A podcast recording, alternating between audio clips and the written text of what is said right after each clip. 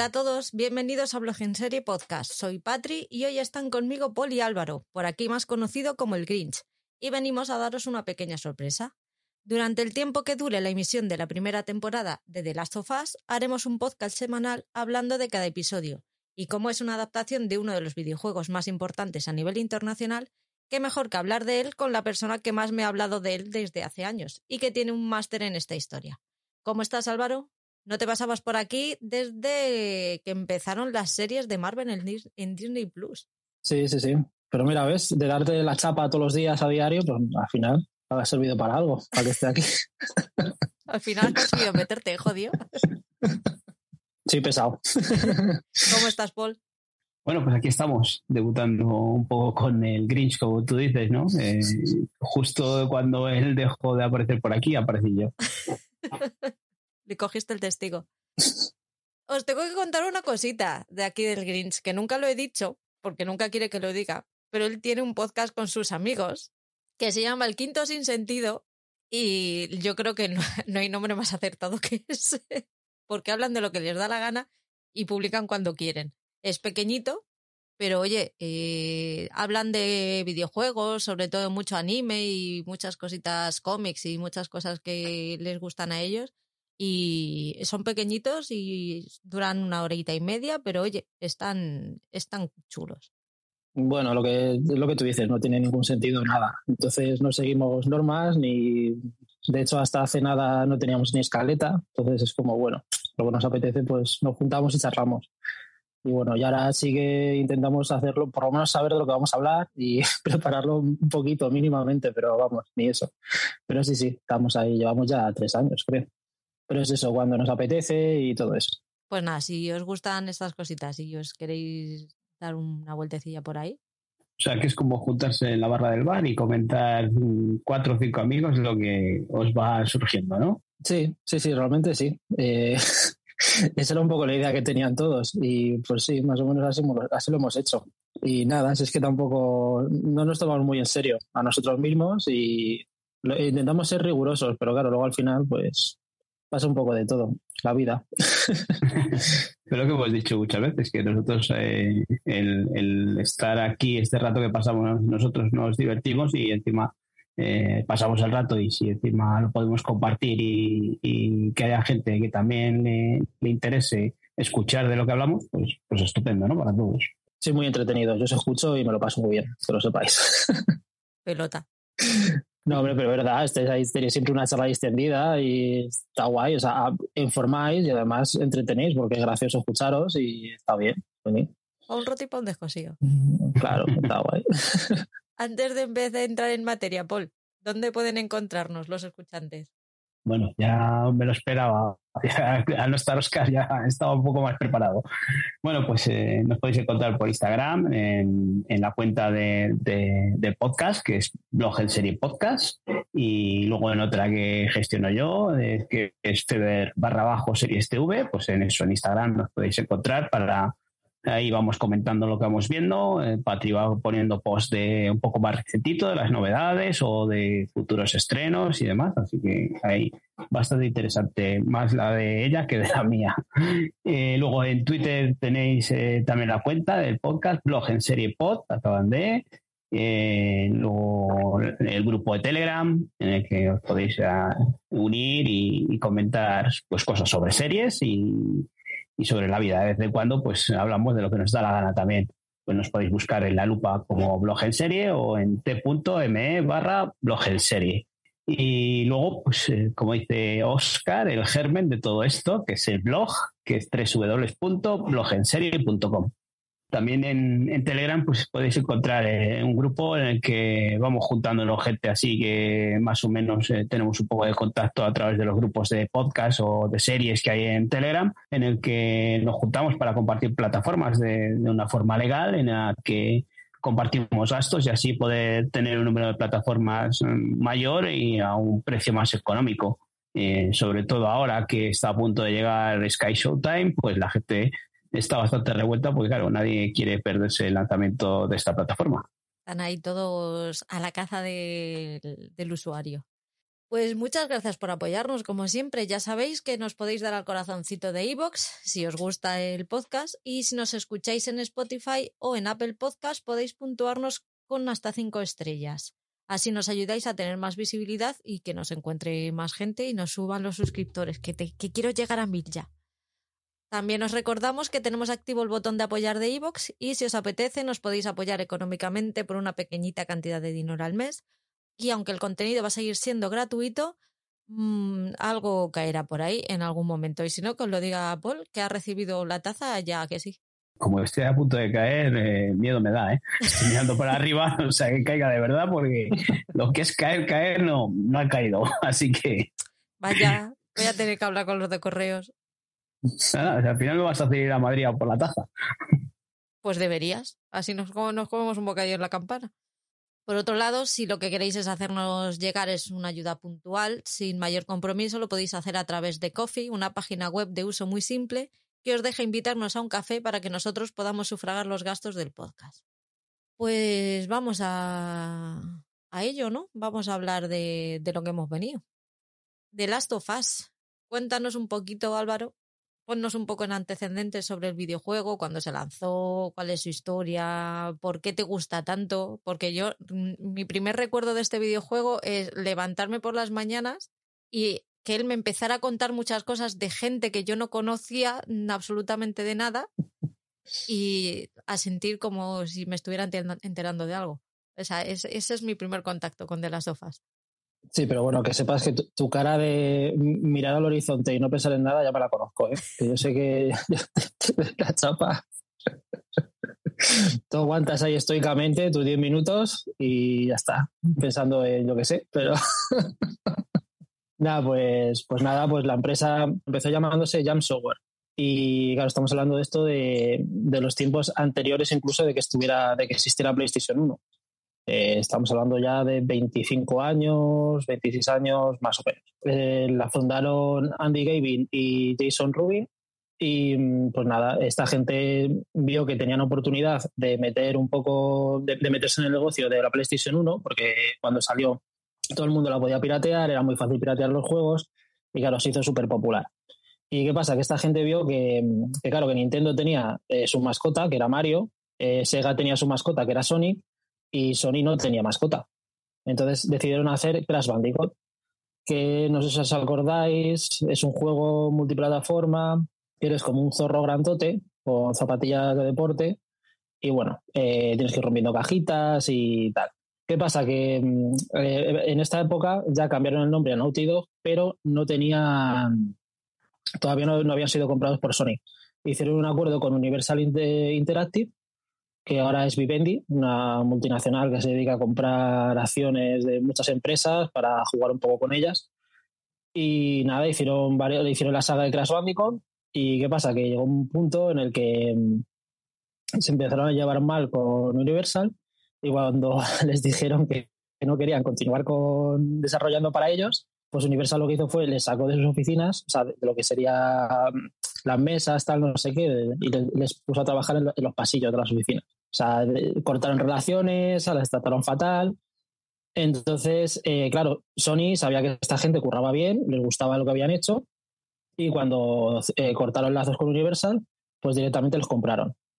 En el momento en que los compraron, pues ya hicieron la saga de Jack and Duster, que pues es un también, o sea, esa, esa saga se hizo, para, se hizo para PlayStation 2, y para PlayStation 3, principios de PlayStation 3. Y claro, eh, Sony lo que quería con sus estudios, ya que son juegos que van a ser exclusivos de la consola, quieren que expriman la potencia de la consola todo lo que puedan, pues para ser como una especie como de carta de presentación, ¿no? De mira, esta es mi consola y esto es lo que se puede hacer en ella, ¿no? Esto es a lo que, a lo que puedes jugar. Entonces, después de, de la etapa de Jack and Duster, eh, Andy, bueno, los, creadores de la empresa ya estaban muy quemados y claro, vieron los billetes frescos de Sony y decidieron jubilarse, retirarse, dedicarse a otros proyectos y, dejaron la empresa en, manos de Van Wells y Cristo Balestra. Estos son ya los que han sentado las bases de lo que es Naughty Dog actual. Y nada, hicieron primero el Uncharted, que es un juego que es así como mm, el Indiana Jones, ¿vale? De los videojuegos. Está muy chulo, es muy entretenido. Hay cuatro juegos Y para la Play 3 eh, despuntaron con el 1 y ya con el 2 ya se empezaron a llevar muy bien de premios, ya empezaron a. se hicieron famosos a nivel mundial. ¿Y qué pasa? Que Sony siempre había querido que mm, esta, este estudio hiciera dos proyectos a la vez porque Sony tenía una, una, bueno, tuvo, llegó a tener dos consolas portátiles, la PSP y la PS Vita, y eh, querían que, pues eso, eh, desarrollaran para PlayStation 3 y para PS Vita y tal. No lo consiguieron, pero al final de tanto insistir, pues dijeron, venga, vale, pues mientras hacemos Uncharted 2 vamos a hacer otro desarrollo paralelo. Y ese otro desarrollo paralelo era de las sofás. Eh, Uncharted siempre ha sido un juego más para la familia y de las, de las sofás pues querían que fuera un juego más adulto, más, pues ya tocar temas más serios. Y nada, y se lo encargaron a Neil Druckmann, que ya os sonará, y a Bruce Straley.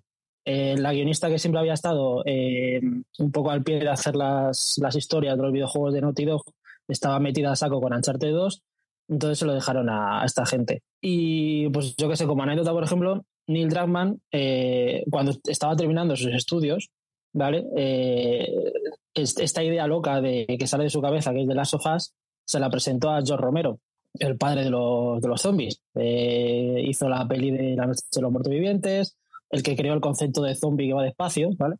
Eh, pues se la presentó y tal, y no le, no le entusiasmó mucho, porque no le hizo mucha gracia, sobre todo porque, claro, hay diferencias entre lo que ha terminado siendo de las sofás y la idea que, que Neil Druckmann tenía en su cabeza lo que le presentó a Joe Romero era, eh, para empezar, Joel era policía y Ellie era la única mujer superviviente. No había más mujeres, porque solamente se, con el códice solamente se infectaban las mujeres.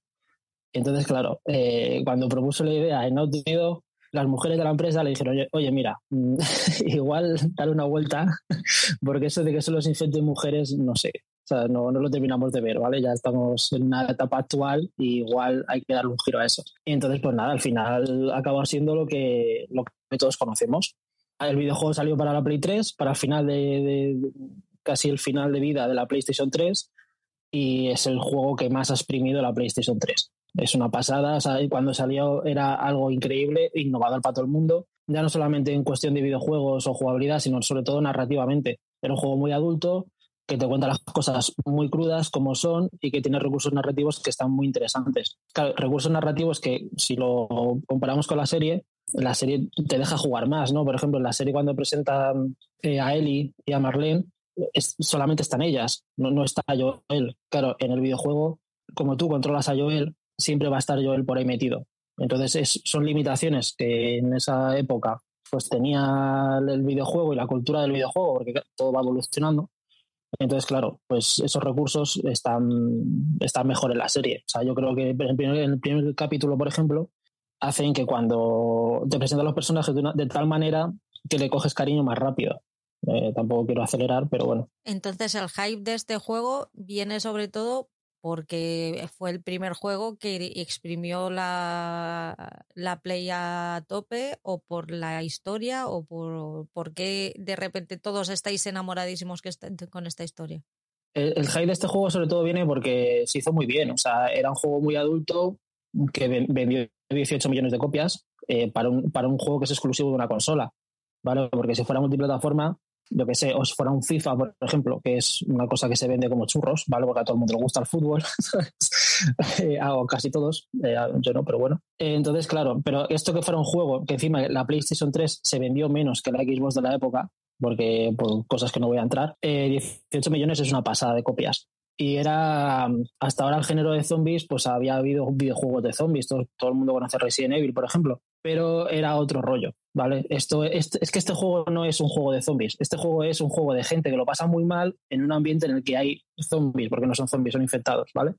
Pero este juego trata de la gente, de cómo lo pasa de mal la gente y de las relaciones que tienen entre ellos en un ambiente muy hostil en una situación límite todo el rato. Y eso, claro, eh, a la, gente lo flipó, le encantó. O sea, cuando tú lo pasas mal, vale, eh, yo lo hablaba contigo a veces, tú estás viendo una serie, pasan cosas buenas y pasan cosas malas, y parece que los videojuegos tienen que pasar todo el rato cosas buenas, ¿sabes? No, también puedes sufrir, también pueden pasar cosas que no te gusten, pero es que es parte de la trama. Sí, eh, en el último programa preguntaba Oscar o nos comentaba que qué podía aportar eh, esta serie a, a, lo que estás diciendo tú ahora, al universo de, de zombies que no son zombies, ¿no? Que decía Patrio, no digas eso de zombies. Pero eso, ¿qué puede aportar a, todo esto? Porque esto que estás diciendo de que eh, trata más sobre las personas, hemos visto recientemente Walking Dead, en que era una serie de zombies en la que al final nos acabamos cansando porque era mucho hablar de las personas. Claro, es que, a ver, mm, yo entiendo muy bien el, éxito del videojuego, pero claro, yo la serie habría que verla también, habría que ver el éxito que tiene y también, claro, es que hay mucha gente que vamos a ver la serie porque venimos del videojuego. Entonces, claro, eh, yo qué sé, yo vi las dos primeras temporadas de Walking Dead y muchas veces, mm, a ver, con respeto a quien le guste, ¿sabes? Pero el nivel de sufrimiento que me hace pasar cuando juego al videojuego, por ejemplo, no lo tengo cuando estoy jugando, o sea, cuando estoy viendo la serie. No sé, también, también aquí entraríamos en el terreno de la inmersión, o sea, la gente cuando juega videojuegos yo creo, no lo sé. Yo, en mi caso, por ejemplo, tengo mucha más inversión cuando juego un videojuego y cuando veo una serie.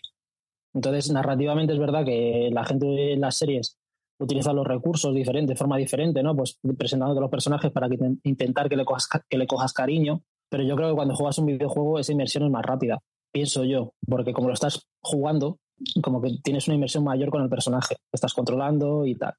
Y luego es que yo no quiero hacer spoiler, pero la historia de, de, las sofás es increíble. O sea, es que es buenísima.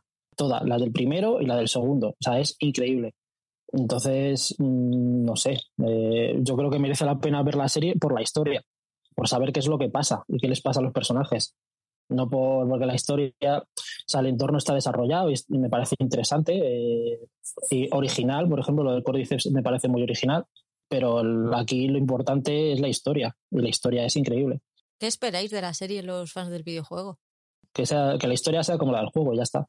Yo no espero nada más. O sea, es que... Que la respeten. Sí, que la respeten, claro. Pueden meter más cosas. E, espero que metan más cosas. Sobre todo más información de los personajes. Pues yo qué sé, los padres de Eli, por ejemplo, no se sabe nada.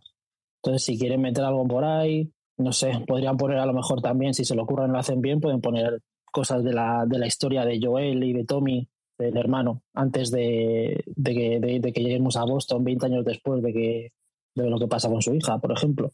Pueden hacer muchas cosas de que es, mientras sea sumar y no restar, pues yo encantado. Pero sumar bien, ¿no? Claro. sumar por eso, por eso, mientras metan más cosas, más tramas o más información o de lo que sea, pero esté bien metido, pues... Sí, en una serie yo creo que pueden desarrollar más o tienen más tiempo para desarrollar más cosas que, en un videojuego, ¿no? Que van más directos a, la trama y, a, lo que es el desarrollo de, los personajes principales.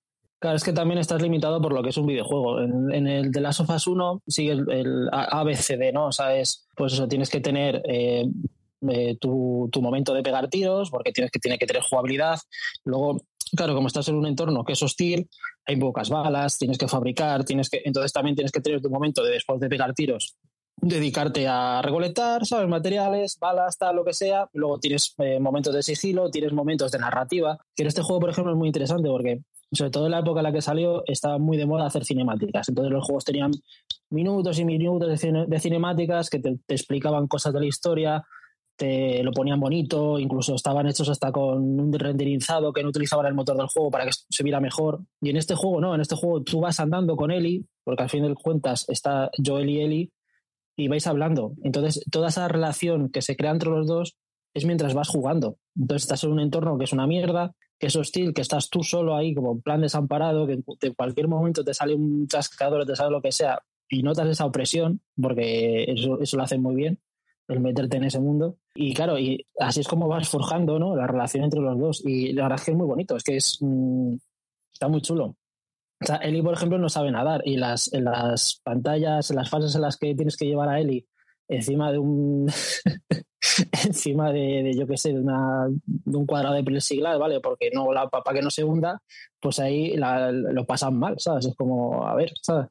No sé, consiguen una inversión muy chula. Ayer hablábamos de, de cuántas temporadas va, va, a tener o cuántas temporadas tienen pensado hacer. El otro día hablábamos, el día del estreno, hablábamos que tal, bueno, no sé si fue el día del estreno o ya con el segundo, con el segundo episodio, que tú no veías que esta temporada fueran a llegar hasta el final del primer episodio, eh, del, del primer juego. Yo creo que no. Me gustaría por lo menos, lo que pasa es que lo que están haciendo, por ejemplo, no me termina de convencer, porque es como, venga, ahora ya se ha sabido que van a hacer una segunda temporada. Yo creo que siendo esta serie, bueno, vosotros sois los que sabéis de series, no sé, pero a mí me gustaría por lo menos que siendo esta serie que tiene mucha gente detrás, eh, haz cuatro. O sea, espata cuatro temporadas. O sea, dale a esta gente tiempo a desarrollarlo todo bien y que no tenga que estar pensando, no, es que claro, mata dos temporadas, igual a lo mejor tengo que cerrar el primer juego en la primera y cerrar el segundo en la segunda. no, yo creo que esto va a tener éxito sí o sí, entonces déjales que desarrollen tranquilamente, porque además me gusta mucho, por ejemplo, los dos primeros capítulos no han sido lentos para nada. Han ido mezclando acción con tiempo para presentar a todos los personajes, tal. Entonces, no sé, yo creo que si les dan tiempo, también hay cosas que tienen que meter, como yo que sé, pues eh, cuando, cuando se infectó Eli, por ejemplo, que eso no lo saben, cosas de su vida, de, no sé, o sea, hay mucho que meter y si lo hacen bien y les dan tiempo. yo creo que como dices, no eh, tan rápido creo que esto ya estaría previsto. Entonces, eh, el final de, la primera temporada ya, ya lo habrían hecho con unas vistas a, seguir o no. Entonces, porque tan rápido después de dos episodios no, no creo que si hubiesen dejado un final como dices tú, de que no hubiesen llegado al final del primer videojuego. Yo creo que esto ya tiene que estar ya más que hablado. Eh, por lo menos en dos temporadas hacer el primer videojuego. Es súper importante que la gente, por favor, si no habéis jugado los videojuegos, o jugáis a los videojuegos o no busquéis nada. Por favor, no, no os coméis spoilers de, esta serie porque es que son brutales y es que os van a joder la vida. de verdad, porque es que no, es de, ay, es que, jolín, vaya, ¿sabes? Me he comido una cosita y tal. No, no, es que os jodéis la serie. O sea, no, coméis, no busquéis nada, nada, nada, de nada. Hombre, yo creo que planteada sí que tienen la planteada la serie completa de, de los dos juegos. Lo que pasa es que siendo tele, siendo HBO y más ahora con los nuevos jefes y los nuevos directivos que tienen, no van a, no van a hacer una segunda temporada si no tienen claro el exitazo de la primera. HBO ya no es lo que era, ahora es una máquina de hacer realities como Netflix. Entonces, o si hacen una, una inversión, no inmersión, una inversión de este, de este dineral y esta calidad, tienen que ir sobre seguro. Y les va a dar igual y esto a los, mm, a los fans de los videojuegos id haciéndose a la idea que si esto se hunde les va a dar igual dejar la serie tal y como esté, no le van a dar un final, nada de nada, o sea, olvidaos de eso, eso en series no pasa, ya no pasa, ya no van a, darle un final, ya se va a quedar donde se quede y chimpón.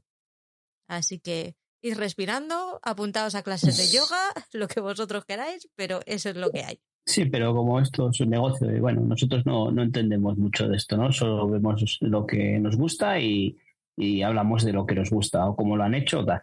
Pero aquí si piensas un poco en negocio o, te metes un poco en la cabeza de ellos y de, lo que ha pasado otras veces con otras series, pues aquí si dices, tengo para desarrollar dos videojuegos, eh, ¿cuánto me puede, puedo alargar esto si tiene éxito? Imagino que no lleguen y digan, bueno, pues una temporada cierro los dos videojuegos y ya está. Eh, si tiene éxito, pues bien, y si no, pues ah, se acabó. Pero yo creo que esto es, dices, esto puede que tenga éxito y, cuanto más lo pueda alargar, mejor. Entonces tienen que dejar material ahí para poder tirar de ello. Sí, bueno, sobre todo que no lo alarguen, que tampoco quieran hacer, o sea, porque yo con, con, la historia de los dos videojuegos, ya os digo, yo creo que como mucho tres, cuatro temporadas, ¿eh? tampoco que no se flipen, porque entonces lo que pueden hacer es cargarse la historia. Sí, nos hacen un juego de tronos, ¿no? Que decíamos el otro día. cuando se van más allá de, lo que alguien ha planteado, pues al final acaba viniéndose abajo el, castillo. Mm. ¿Qué tal la adaptación? ¿Cuáles, ¿Cuáles son tus primeras impresiones después de ver los dos primeros episodios? Ah, yo muy, muy contento. La verdad es que, a ver, hay partes que son iguales ¿eh? que, el, que el videojuego. Bueno, eh, en, el video, en la serie están buscando una batería para ir a buscar a, Tommy y tal. En el videojuego no, en el videojuego es, se pelean con el mismo, con Robert, pero en el videojuego el tema es que quieren, es un traficante, un, contrabandista y lo que quieren es eh, coger las armas que él tiene. Entonces les hace les hace el lío y entonces te pones a buscarle por toda la ciudad y al final te lo acabas cargando. Aquí en el videojuego no, en el videojuego cuando están buscando la batería, pues ven que están todos muertos y es porque la intenta hacer el lío a los luciérnagas, a Marlene, y acaba, acaban, hay un tiroteo y Marlene pues se lleva un tiro, ¿no? Pues aquí es un poco eh, en el videojuego Marlene también se lleva el tiro y nada, y luego pues eso pasa lo de que les pide que se lleven a la chica, a él y tal, se, la, se las presenta y tal. Pero por ejemplo cuando van al piso de Joel y Tess, eh, que Joel se tira ahí en el sofá y tal, se toma un copazo y se queda sopa, pues esa conversación por ejemplo es igual. Cuando salen del Museo de Boston, cuando están ahí en el tejado, esa conversación es igual, con las fotos prácticamente igual, ¿sabes? La misma cuando sale de la ciudad y ve Eli por primera vez lo de los edificios y tal, eh, que están ahí como dos, dos, rascacielos y uno tumbado encima del otro, eh, eso, es, eso es igual también. Eh, yo qué sé, cuando pasa... Bueno, hablo, hablo libremente, ¿no? De los capítulos. Va con Sí, ya, ya, ya. Perdón. cuando pasa lo de Tess, ¿vale? ¿Qué pasa? Ahí en el videojuego es Fedra, ¿vale? Los que van a, Uh, llegan allí a, a, por ellos buscándoles y tal. Eh, aquí en la serie pues son, son zombies, son infectados. Pero luego la conversación que tiene Tess con Joel, con Ellie, es, es igual, es igual que en el videojuego. Entonces hay, hay mucha, vamos, hay, hay partes que son iguales. Ah, y, y, también, perdona, el, cuando le da el reloj, el reloj, la hija a Joel, esa conversación que tienen en el sofá y tal, que, que sí, papá, porque estoy, porque hay mucho traficante o no sé qué tal, pues es igual también. Ahí en el primer episodio la, la secuencia es a la que están, quieren huir de la ciudad, ¿no? Y van en el coche. Es que yo sin haber sabido nada de los videojuegos y, y es que te sentías en un videojuego. O sea, ibas en ese coche y, y era como cuando he jugado a videojuegos de, de, en el que vas en un coche. Es que esa secuencia era igual. Y luego te pones a buscar en YouTube comparaciones y es que tienes, es igual. O sea, van en el coche y, y la cámara va casi en el mismo sitio posicionada y todo. Los movimientos son muy buenos, son muy clavados a un videojuego.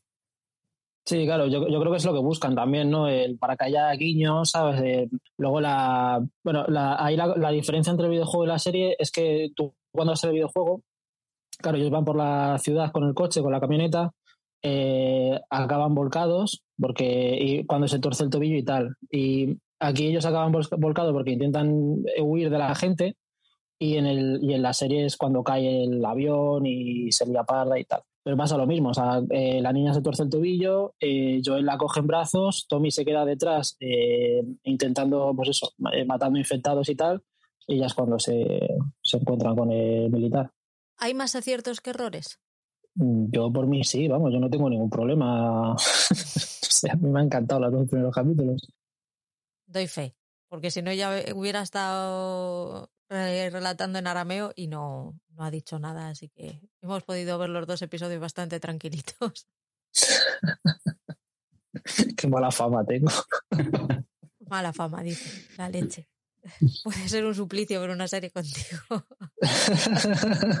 También quería comentar que la camiseta que lleva Ellie, por ejemplo, es la camiseta que lleva el personaje principal, Nathan Drake, de Uncharted, ¿vale? Pues en Uncharted 4, cuando le ponen a él, tienes una escena que vas a un museo que eres pequeño y tal, pues llevas la misma camiseta. Y el mechero que tiene Tess, que acaba tirando al suelo para que reviente y todo eso, ese mechero es el mechero que usa Nathan Drake también en Uncharted. Que han intentado hacer un poquito de mezclar los dos mundos. Está lleno de homenajes, como el mundo de Marvel. Bueno, es que son dos, son dos juegos muy famosos, entonces yo creo que se hacen guiños entre ellos, yo qué sé. Vamos un poquito con la ficha técnica y ya los, aspectos, más generales de, la serie. Está creada por Craig Mason, que le conocemos por Chernobyl, la miniserie de Chernobyl. Ya tiene un caché y yo creo que de todos es sabido y reconocido la calidad con la que sabe trabajar este hombre. Y Neil Druckmann, que es el, el, creador del videojuego, uno de los creadores del videojuego, ¿no? Sí. Es una coproducción de Sony Pictures y con Caroline Strauss, Evan Wells, Azak Kisilvas, Carte... ¿Por qué leo yo estos nombres?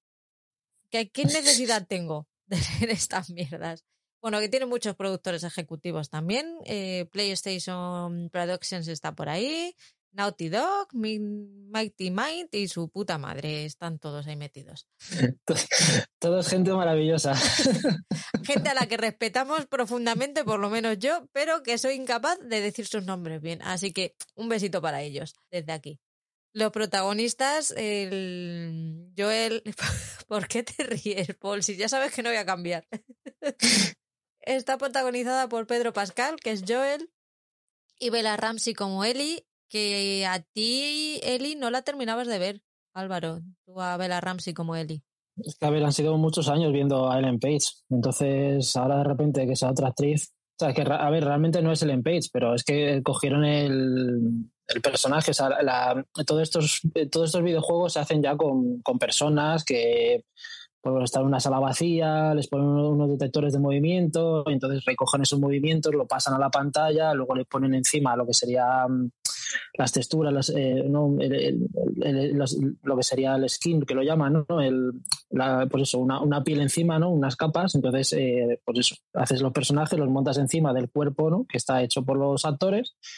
Y, claro, cogieron eh, de, de, modelo a Ellen Page, es que es que es igual, o sea, y estoy acostumbrado ya a verla a ella y la he visto sufrir mucho y es como, bueno, pues te tengo que acostumbrar ahora a esta actriz, ¿sabes? Que, guay, lo, hace bien, lo que pasa es que tengo la sensación como que de, lo que sería los ojos para arriba, ahí pierde la expresión.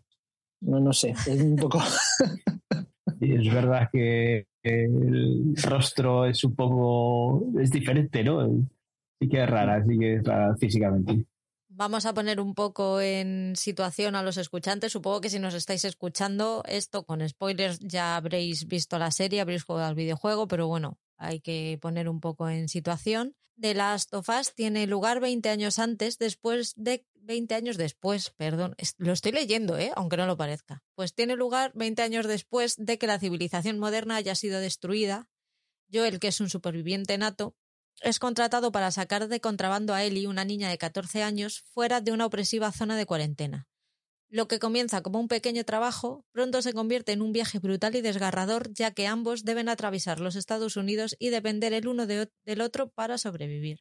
Este es el, inicio de la serie. ¿Cómo has visto eh, la atmósfera de la serie, la ambientación respecto al videojuego? Bien, bien. A ver, aquí han metido más contexto. Yo, por ejemplo, el inicio de la serie, eh, eso no está en el videojuego y me parece brillante porque te deja muy clarito qué es el córdice, cómo funciona, cómo hay una diferencia muy grande en el videojuego cuando tú te infectas es por esporas. los infectados, ¿no? Pues lo cogen. El córdice lo primero que hace es ir al cerebro, te infecta el cerebro, bueno, como hace con los insectos en la vida real, eh, pues te infecta el cerebro, ya altera tu conducta. En este caso, bueno, los insectos lo que hacen es trepar arriba de, la, de lo que serían las hojas para engancharse a ellas y ahí ya les salen lo que serían las esporas por todo el cuerpo, primero por la cabeza y luego por el resto del cuerpo, y ya se liberan, o pues eso, o, están ahí para que cualquier bicho, un pajarito, lo que sea, se lo coma, luego lo caga, y esa caca, cuando otro insecto pasa por encima, se infecta también, eh, en, esto, en el videojuego lo que hacen es que eso te va directamente a la cabeza, altera tu comportamiento. Al principio lo que quieres es que son los corredores lo que llaman, que son los infectados de, primera fase, que lo que hacen son rápidos, van a por la gente, los, quieren, los quieren morder para infectarlos.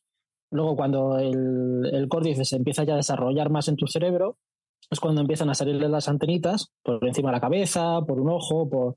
y entonces eh, ahí es cuando ya empiezan a, conectarse entre ellos, ¿vale? En la serie.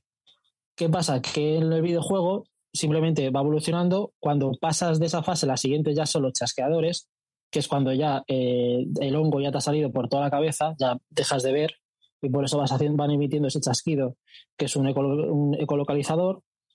Y luego la siguiente fase es ya cuando eh, el, el, hongo ya se ha, se ha extendido por todo tu cuerpo. Eso no lo hemos visto todavía, ¿no? No, bueno, sí, bueno, mm, en un tráiler se ve uno de los de la, última fase, pero vale, perdón, aquí me quedo.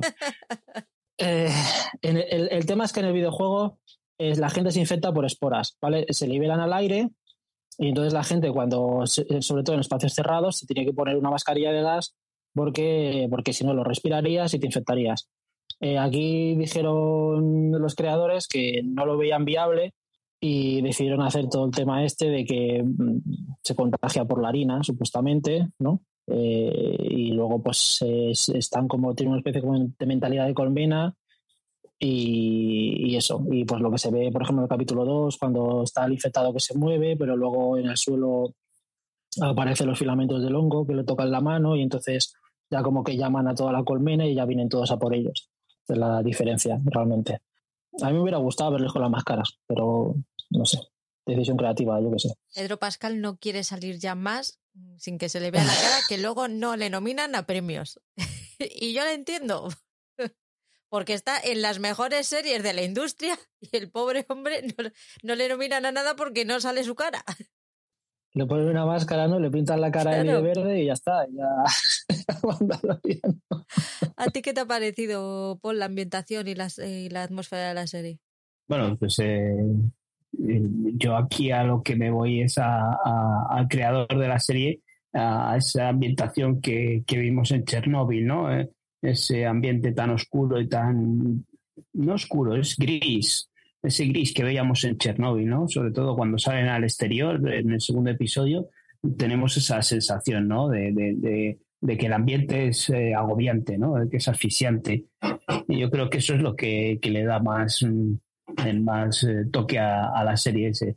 Y el toque cuando están dentro, eh, cuando están en interiores, esa oscuridad que veíamos también en Chernóbil, eh, ese desarrollo lento en el que ellos van, van andando. Eh, y yo pensaba, viendo Chernobyl, que, que, en cualquier momento podía salir, eh, que estabas metido en una película, una serie de terror y en cualquier momento podía aparecer por ahí cualquier bicho, ¿no? Y, aquí tenemos esa misma sensación, sobre todo esas escenas con, con las linternas, ¿no? En las que van avanzando por ese museo y, y tienes esa sensación, encima de esa sensación de videojuego, en el que tú vas orientado y solo vas viendo lo que, va, lo que la linterna eh, va enfocando. Y yo creo que, que eso eh, el creador de la serie está, lo, tenemos en Chernobyl y lo tenemos aquí y te, genera eh, ese malestar, ¿no? De, esa sensación de agobio. Es una pasada ver Boston así, llena de plantas, lleno de verde entre los edificios, en todas las plantas de los edificios ha crecido ha crecido maleza. El tono y el ritmo de la serie para mí es bastante acertado. No sé si el videojuego también tiene esos puntos de humor dentro del drama, dentro de todo ese drama y toda la mm, tensión que están viviendo, que siempre tienen un chascarrillo para quitar, para quitar tensión. Ese punto sarcástico que tienen los personajes. Sí, eh, claro, en el videojuego estás otra vez, pues eso, estás obligado a estar en un medio que es diferente. Entonces, eh, cuando no estás peleando o, no estás en la fase de sigilo, eh, pues sí, vas moviéndote por el entorno, vas avanzando a la siguiente zona a la que tienes que ir, pues porque es parte de la historia, de la trama de la historia, y ahí sí, ahí pues meten chascarrillos, aprovechan pues eso, para pues, contar un poco de la historia de ellos o cómo ven el mundo. Eh, yo qué sé, pues comentarios, pues como el ejemplo, como el que le hace Tess a ella, ¿no? En la serie que le dice, bueno, no tendrás un novio, tal, la mira a la otra como diciendo, ¿sabes? Pues sí, sí, claro. O sea, ese tipo de cosas que hacen que... Y luego es verdad que en este videojuego, en el 1 me pasaba menos, en el 2 pasa bastante más, porque está, claro, han pasado, yo creo que seis años o algo así, cinco o seis años del primero al segundo, y claro, ha mejorado mucho la tecnología, pero acabas cansado acabas cansado de jugarlo porque estás todo el rato en un ambiente muy opresivo. Estás todo el rato en, por eso que de cualquier lado te sale un infectado, eh, estás todo el rato, te están pasando todo el rato cosas, entonces es, ah, es, un poco agotador. Con el uno me pasaba menos, pero es que está, está muy bien conseguido ese ritmo y yo, creo que la serie también. que en, ningún momento, vamos, a mí se me pasaban volar los capítulos. Sí, yo creo que eso que, has hablado antes, eh, que, estos dos episodios eh, y lo hablamos el otro día con, con Oscar, a pesar de ser introductorios, ¿no? que muchas series como que les cuesta arrancar porque te quieren presentar pues a los personajes y, y, la situación en la, en la que están. Yo creo que en estos dos episodios está muy bien presentado, con muy buen ritmo, eh, que como decías antes, mezclan los toques de drama, los toques de, de, de guion, o sea, los toques de conversaciones entre ellos, eh, los ratos de acción en los que eh, también pues eso, hay explosiones y disparos. Entonces son dos episodios que se ven muy bien, se ven muy bien, no son nada introductorios, eh, como en otras series en las que nos pueden parecer un poco lentos y, lo que muchas veces decimos, esperarte al episodio 3 o 4, que es cuando arranca la serie, ¿no? Pues aquí en este caso yo creo que estos dos episodios han tenido un muy buen ritmo, a pesar de que el primero dura hora y 20, me parece, se pasa como un episodio de 50 minutos tranquilamente y, lo ves con un gustazo tremendo. Así que está muy bien planteada la serie de inicio y, luego encima lo que estamos escuchando es que a partir del episodio 3 aún pega otro subidón, así que deseando de que llegue ese episodio 3. Mm, ¿Qué pasará? La banda sonora y las músicas también hacen mucho, están, para mí están súper acertadas en ayudar eh, a crear esa atmósfera un poco asfixiante, ¿no? Decías antes de ese color que tira a grisáceo para crear la sensación de, suciedad, de que hay algo en el ambiente que no, que está que no debería, que, que lo mancha y que, hay, que hay riesgo. Vamos, esto es como mirar por la ventana en Madrid y mirar a la sierra. Pues es el mismo color. la, la música de, bueno, el, las canciones míticas, ¿no? De la serie que, bueno, y del videojuego, que tienen el banjo este, ¿no? Característico, que son, son canciones de Gustavo Santaolalla. A mí nunca me ha gustado ese género de música, pero es que, no sé, es que le va perfecto, porque es eso, son canciones que te transmiten soledad, te transmiten lo, lo, que estás viviendo en el videojuego, que es eso, que es que estás tú solo y, y todo lo que te rodea es hostil, ¿sabes? Y la verdad es que pega mucho con, con, el momento. Y el, principio de la serie, a mí, yo en el videojuego me dejó tocado. Yo no tenía todavía una hija y me, me dejó tocadísimo ese inicio, que es duro, muy duro. Y, y fíjate, con la serie me ha dejado menos tocado. Igual a lo mejor porque ya me lo sabía, ¿no? Y, era como, bueno, ya sé lo que va a pasar, ¿no? Eh, eso que dices tú es que tú estás viendo a la hija y ya sabes que la hija no va a ser protagonista de la serie. O sea, sin haber jugado al videojuego, yo sé que esa niña no va a ir a ningún sitio. O sea, no va a durar más allá del episodio.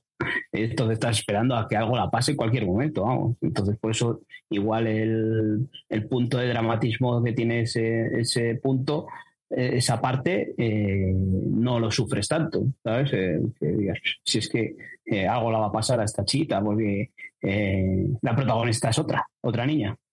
en dos episodios pasan dos cosas que, igual en otra serie habían pasado cuatro o cinco episodios para que dos personajes en principio protagonistas eh, pues les perdemos en dos episodios no eh, sí que puede pasar o ha pasado muchas veces en que eh, es un allegado del protagonista mm, desaparece en el primer episodio pero aquí en dos episodios hemos visto que dos protagonistas desaparecen eso me, gusta mucho de esta historia, porque y, los videojuegos es que es así, o sea, eh, tanto el 1 como el 2, aquí lo que importa es la historia. No, aquí no se ata las manos con personajes, nada, aquí el tema es la historia y todo va, todo rema a favor de la historia, a que sea increíble y eso me encanta, porque es que no, es que no, vamos, no tiene ningún problema.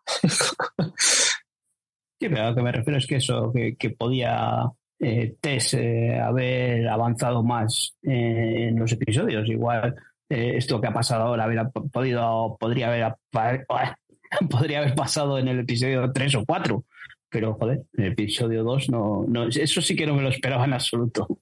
Efectos especiales, ¿cómo los habéis visto? Aparte de los pajaritos que me cantaron hasta a mí. mira que Oscar es el especialista en ver los pajaritos, pero en este caso los vi hasta yo que estamos mirando a los, a los rascacielos y dije, mira, los pájaros de Oscar ya, están aquí. Pero aparte de eso, yo creo que lo demás está bastante bien. Tenemos accidentes de avión, eh, tiroteos, eh, explosiones varias, eh, una ciudad que está completamente diferente a, a lo que es y es perfectamente reconocible. ¿Cómo lo veis? Yo a mí sí me ha, me ha encantado. Yo no he notado nada de CGI, aparte de eso que dices eh, de los pajaritos por ahí apareciendo, pero por lo demás todo, toda la recreación esa de, los edificios, eh, eh, edificios emblemáticos de Boston o, monumentos que están cubiertos de vegetación, están muy bien hechos, están muy logrados. venimos de otras series en las que cantaba demasiado estos efectos y aquí yo creo que en ningún momento. Eh, sí que cuando ves los pajaritos te da la risa, porque hemos hablado muchas veces de ello aquí, Oscar, que, que ya lo ha comentado alguna vez. Pero por lo demás, yo creo que, el resto de efectos está genial. Sí, quizás la, la explosión esa del avión pues es demasiado, no o se puede notar un poquito, pero vamos, por lo demás, yo he disfrutado mucho con los efectos y en ningún momento ha parecido que, que cantase. Yo quería verlos infectados, sobre todo, porque claro, es una es, requiere, para empezar, dinero, porque cuanto más dinero te, gastes, eh, más bien van a estar hechos, mejor van a estar maquillados. Y, yo sobre todo quería ver eso, sobre todo los chasqueadores, tal, porque es lo que más curro lleva. Y vamos, ningún problema. O sea, yo cuando salieron y tal, me parece que están perfectos. Eh, son totalmente creíbles. No, no te sacan para nada de, de, la afición que estás viendo, del mundo ni nada. era lo que más me temía y nada, cero, cero problema. Encantado. Vamos con el episodio 1 ya, vamos a entrar un poquito en materia. Hablabas antes del, prólogo, este, el que en los años 60, que te cuentan que existe la probabilidad, bueno, no lo ven ni como probabilidad, eh, sueltan un sueltan una teoría, un, un experto, el que dice que Imagínese usted en un programa de televisión que en un futuro las esporas pudieran pasar a humanos y se convirtieran en una plaga y, se convirtieran en una pandemia y pusieran en, riesgo a todas las vidas humanas.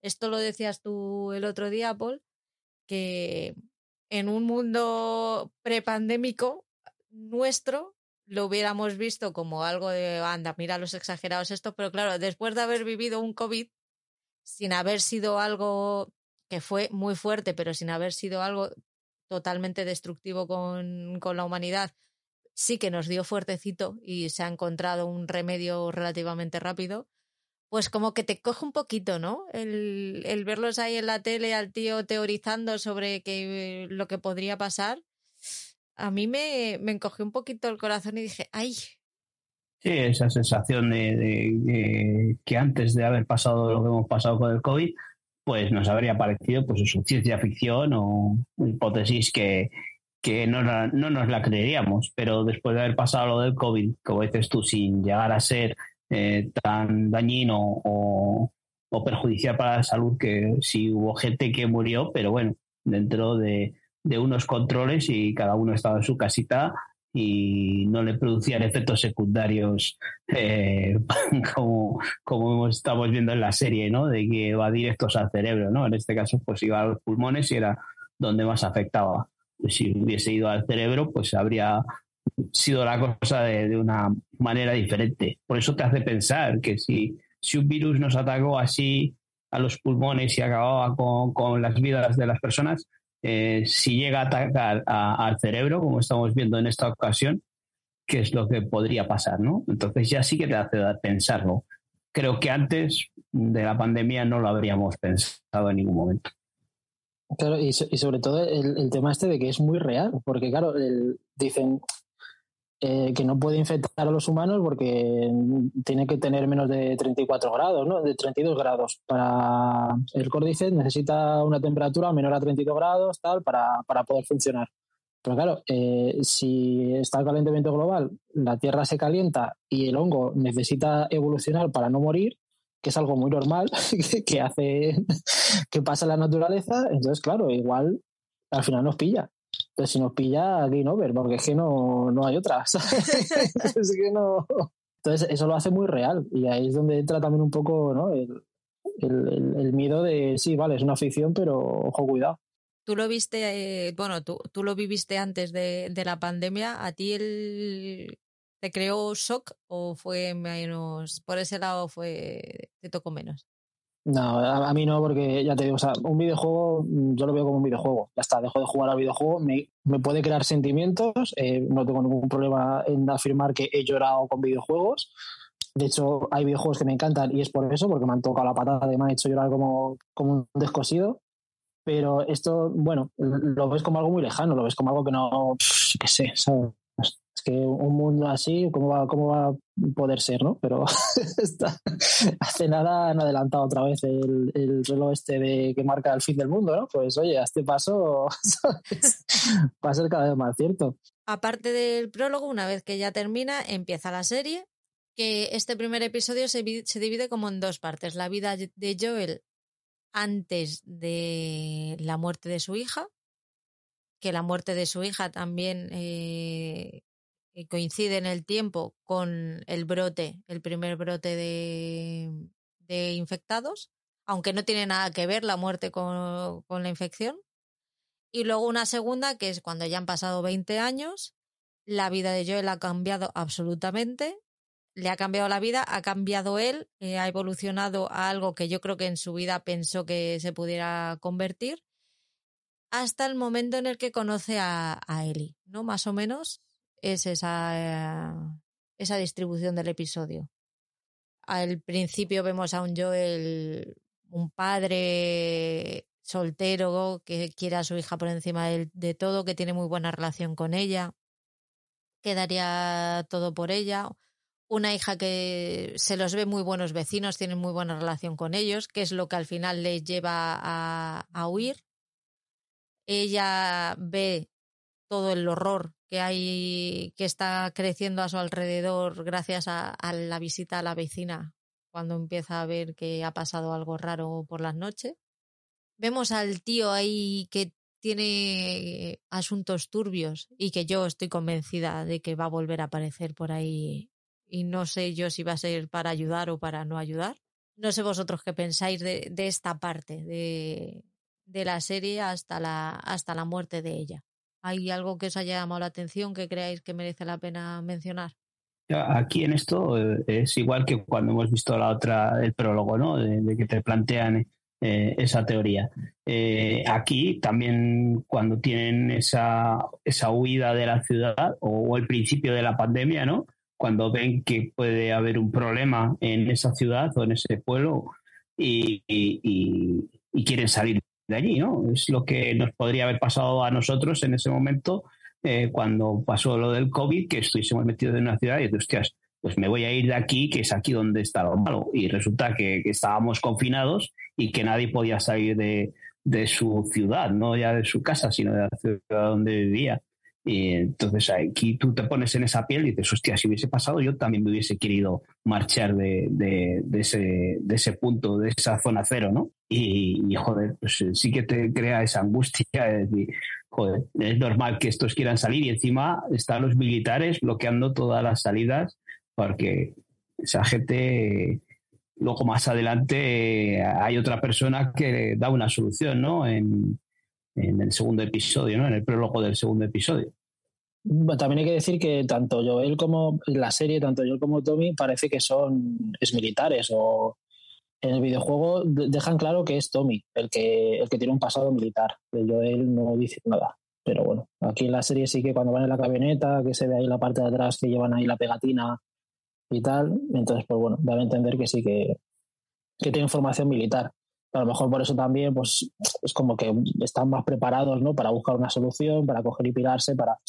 Pero sí, a mí me gusta mucho eso, que, vaya metiendo guiñitos, ¿no? Que luego si quieres volver a, ver el capítulo, pues te, te, vas fijando, ¿no? Pues yo qué sé, cuando está la hija en clase y tiene una compañera que está moviendo la muñeca, por ejemplo, que se le mueve sola y es uno de los síntomas de que estás infectado. Eh, pues que que yo creo que esto no lo aclararán, a lo mejor lo han hecho, lo han dejado poner en plan como, yo qué sé, como, como, un punto friki, ¿no? Que se supone que todo esto empieza, se origina con la, con la harina. Y en el primer capítulo están todo el rato diciendo que van a comer algo que tiene harina y al final siempre se quedan a punto, pero no lo comen, ¿sabes? Entonces me imagino que le hacen un poco, pues eso, para hacer un poco el guiño, ¿no? Eh, Joel tenía que comprar una tarta para su cumpleaños que al final no compra, ella va a casa a los vecinos y tal, y la, la insisten en que coma galletas pero no las come. Mm, ese momento maravilloso donde está buscando una peli en la estantería de los vecinos y la abuela se levanta.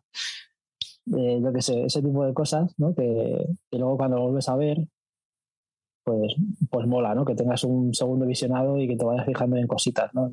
En detalles.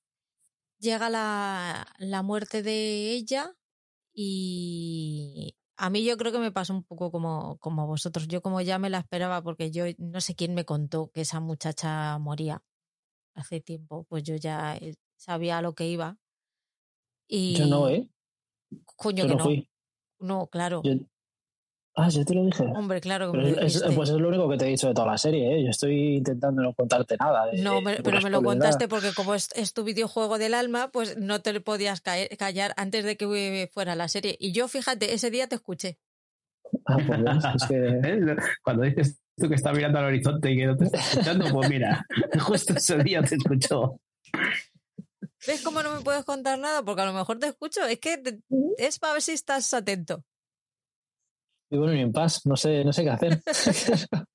Bueno, pues ya, ya sabía que, que ella moría, así que a mí no me pareció tan... No me llegó, yo sé que a ti sí en el videojuego sí que te llegó, a mí dije, bueno, pues se ha muerto, chimpún, vamos a, vamos a, a lo que vamos. Eh, y ya 20 años después está con Tess, están ahí haciendo sus, sus cositas de contrabando y sus mierdas y claro, a él el carácter se le ha agriado bastante y se supone que es por esa supervivencia de los 20 años y además esa amargura que tiene desde, desde que murió su hija, él no va a haberla podido salvar. Claro, es que en el momento en el que se muere su hija ya él ya se muere por dentro. Es, sea, porque no y en el videojuego tampoco lo dicen, pero vamos, como que está implícito, ¿no? Que, que su murió, se murió la- su mujer o su pareja o la madre de su hija y eso le, le tocó mucho. Y, y claro, aquí en, en la serie sí que es verdad que arregla el reloj la hija y tal. En el videojuego no, simplemente le compra un reloj y se lo regala que luego es el dato importante de que el reloj se para cuando muere su hija. Por eso siempre lo tiene ahí, es el recuerdo del momento exacto en el que su hija murió. Y yo creo que es eso, que eso es lo que le hace a él cambiar y, y quedarse ya así. Vamos con Tess, porque Tess es un, es un personaje que está poco, que en un principio yo decía, vamos a ver esta muchacha, mm, ¿para qué nos la han puesto aquí si se va a morir? Que yo, yo empecé el segundo episodio diciendo, pues en este yo creo que se muere. Si la serie va de estos dos, pues ahí está rápido, le tienen que dar boleto. En un principio yo dije, bueno, pues vale, pues le han puesto un, un compañero, una compañera de aventuras para tal, para seguir la trama, para que no estuviera él solo, porque el hermano seguramente aparecerá más adelante, que habrá, la habrá liado parda, porque tiene pinta de que ese tío la va a liar parda. Y ahora, después de haber visto el segundo episodio y haber visto pues el final de Tess y todo esto, yo creo que ha sido el un poco el nexo de unión entre Joel y Ellie. ¿Por qué reís? Estáis los dos con la sonrisita. No, porque tú estás diciendo cosas y, y yo le miro a él y él pone caras diciendo. está diciendo, no, este la va a liar. Por eso, por eso es mejor no verle la cara, porque pone caras de, de que madre mía.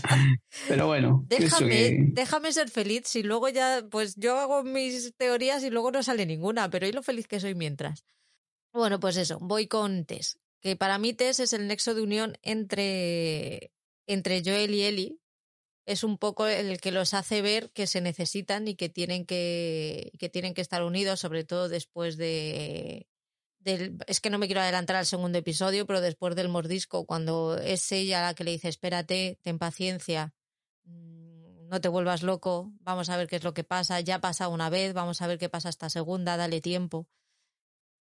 Y al final los dos sufren, Eli la coge mucho cariño en, en ese tiempo y al final sufren su pérdida un poco como diciendo, ¿y ahora qué? Ahora se ha muerto la persona con la que los dos nos teníamos un, un nexo, teníamos una conexión.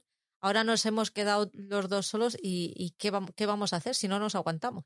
Sí, sí, no. Y a ver, el, videojuego, por ejemplo, es un recurso porque lo que hacen realmente eh, es el personaje que te va introduciendo un poco, ¿no? Cuando vas saliendo de la ciudad, pues te va introduciendo un poco.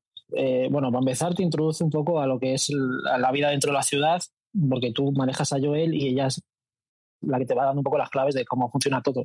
Cuando sales de la ciudad con Ellie, eh, ella, que es, eh, pasa igual en la serie, es la que le va dando las instrucciones a Ellie de lo que tiene que ir haciendo, ¿no? Y también te las. Y, de manera. mm, Porque tú estás al lado con Joel, ¿no?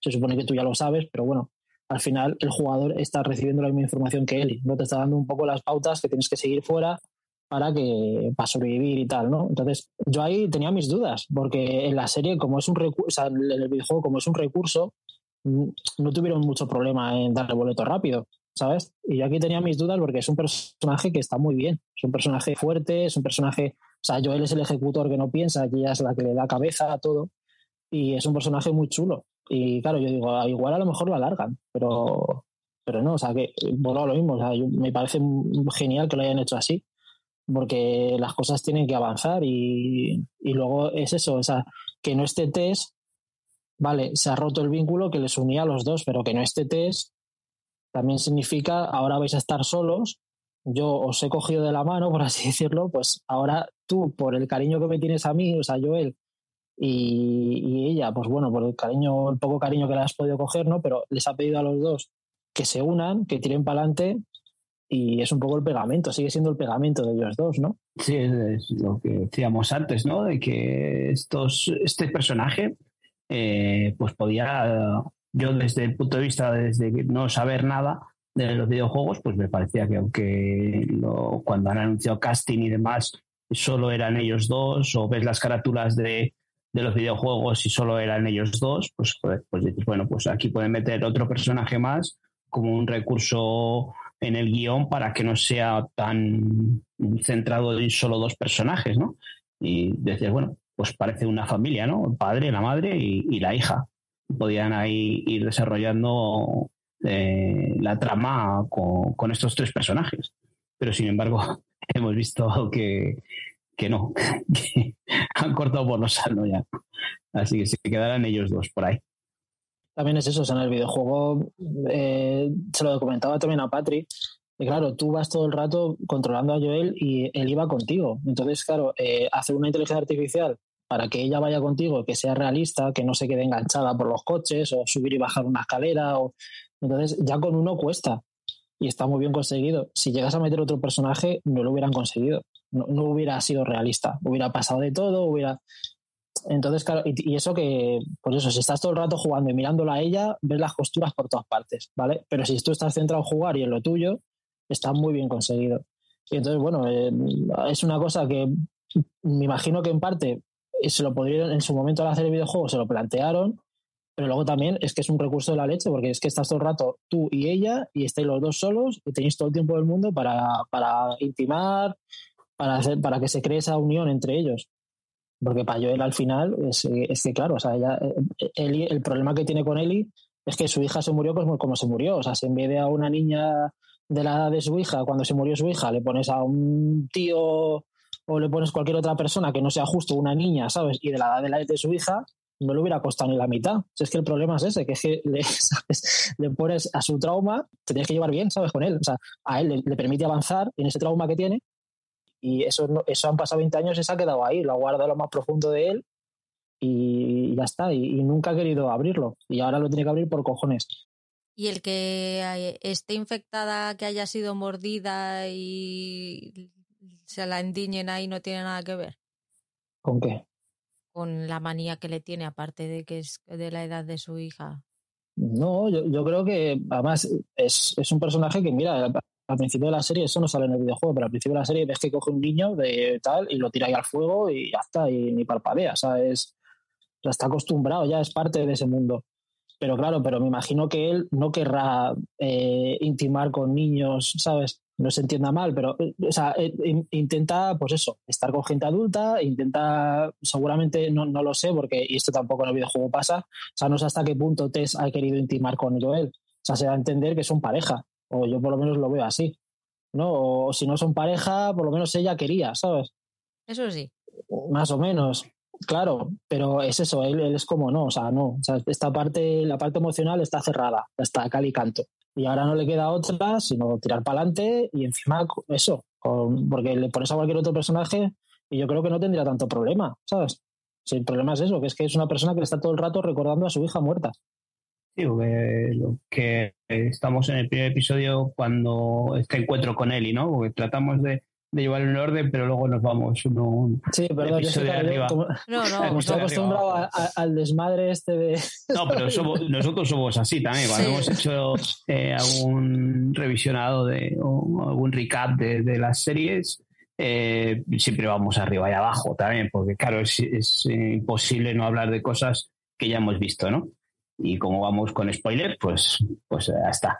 Eh, por eso que en este primer episodio que se encuentran con Ellie, eh, pues eso, el, el, personaje este, ya no me acuerdo, el que eh, esta que recibe el tiro. Eh, ah, Marlene. Marlene, ¿no? Pues es, es, un encargo que, que, les hacen a ellos dos, ¿no? Pues tratar de sacar a, a, esta niña, pues porque tiene algo en especial, ¿no? Y lo que luego vamos viendo, pues es que eh, está infectada, pero no desarrolla la enfermedad, ¿no? Es por eso por lo que eh, tienen que sacarla de, de, la ciudad. Y luego a, lo que estás diciendo ahora, ¿no? Luego pues se encuentran con que eh, no quieren tener ese tipo de relación de sentimental eh, entre él con ni con Tess ni con ni con Nelly, ¿no? Pero luego a raíz de quedarse ellos dos solos, pues me da que no le va a quedar más remedio que, que tratarla como lo que decía antes, como a, a, una hija, ¿no? Si, si la familia se ha quedado coja, porque hasta donde hemos visto del episodio 2, volviendo a saltarnos otra vez hacia adelante, eh, lo que decía de que parece que es una familia, lo que hablabas tú antes, de que este es la que va dando las, las pautas de qué hacer cuando una vez que salen del edificio, cómo ir, cómo tal. Entonces parece que actúa como la madre. Y luego, pues eh, al final del segundo episodio, pues nos quedamos huérfanos. Dura poco la padre.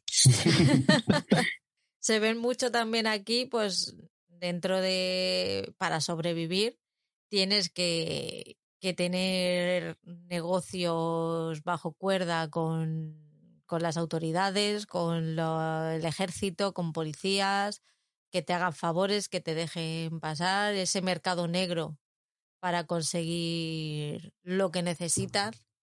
El pollo, yo me, me, me hace mucha gracia en el segundo episodio cuando, cuando Eli saca el sándwich que Tess le dice, es pollo, y el otro no comas gilipollas. Claro, porque es que es, es, algo, para empezar, que ya no se consigue.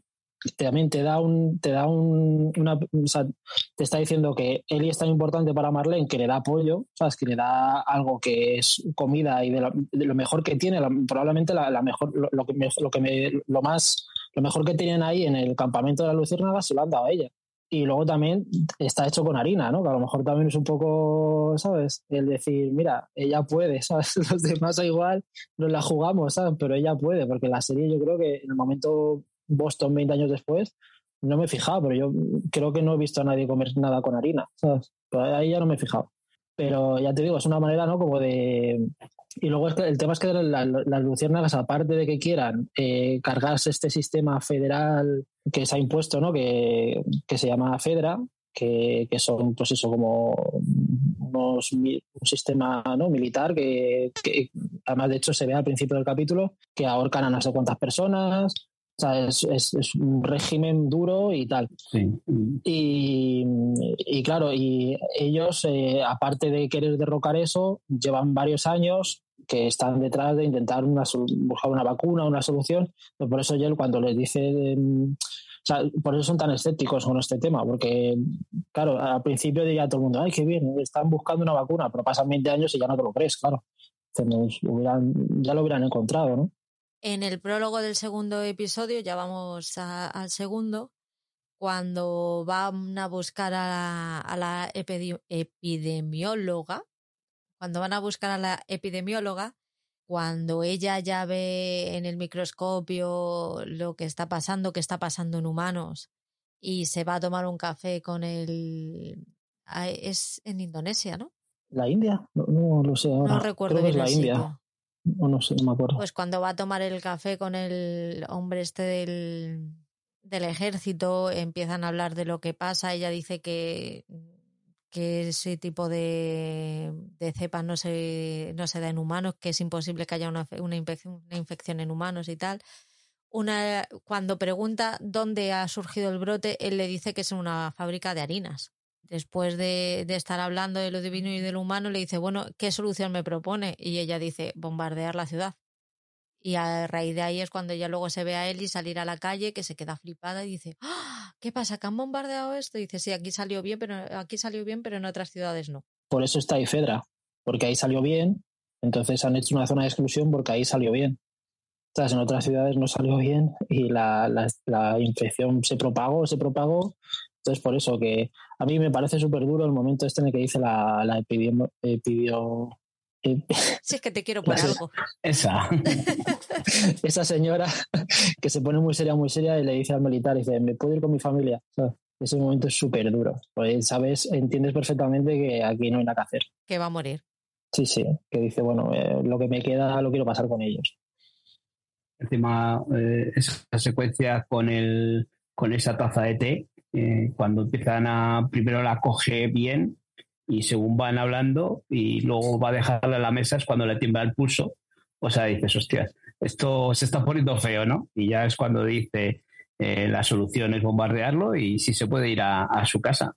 Hasta aquí solamente conocíamos a un, a un tipo de infectados, que has dicho tú, el tipo 1. Los corredores los llaman en el juego. Los que corren mucho. Cuando salen a la, a la calle, una de las cosas que ve Eli y que le llama la atención es el vínculo que hay entre, entre los infectados, que se mueven y se mueven todos al en sincronía, sincronizados. Y es cuando Tess le explica que sí que están interconectados y que si tú pisas una cepa de, de hongo en otra parte de la ciudad, eh, ellos lo sienten y que se despiertan y si te huelen ya van a por ti y toda la pesca. A mí me llamó mucho la atención, pero ya estos con los chasqueadores, cuando salió eh, con la linterna y le dio en toda la cara, dije, pero coño, que le van a ver y me dijiste tú no, no ven, escuchan. Pues claro, con eso quién va a ver, es imposible. Con ese parasol, ¿no?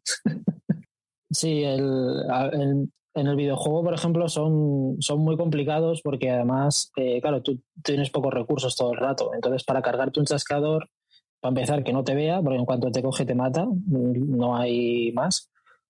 Eh, al final lo que buscan es eso, que, que tú fabriques armas, ¿no? Eh, armas contundentes o armas de, de, cuerpo a cuerpo y con eso te los cargues. Porque si te lo quieres cargar a tiros, al final, eh, si le das al cuerpo no hace mucho efecto, le tienes que dar a la cabeza, como con los corredores, y ¿qué pasa? Que como tienen eso ahí en la cabeza, esa pantalla de cine, pues es imposible. Te tienes que gastar medio cargador para bajártelo, ¿no? Entonces al final es eso, es el momento de que si me pilla me revienta no puedo hacer ruido. Eh, luego muchas veces también te lo meten con corredores, o sea, estás todo el rato en tensión, todo el rato en tensión.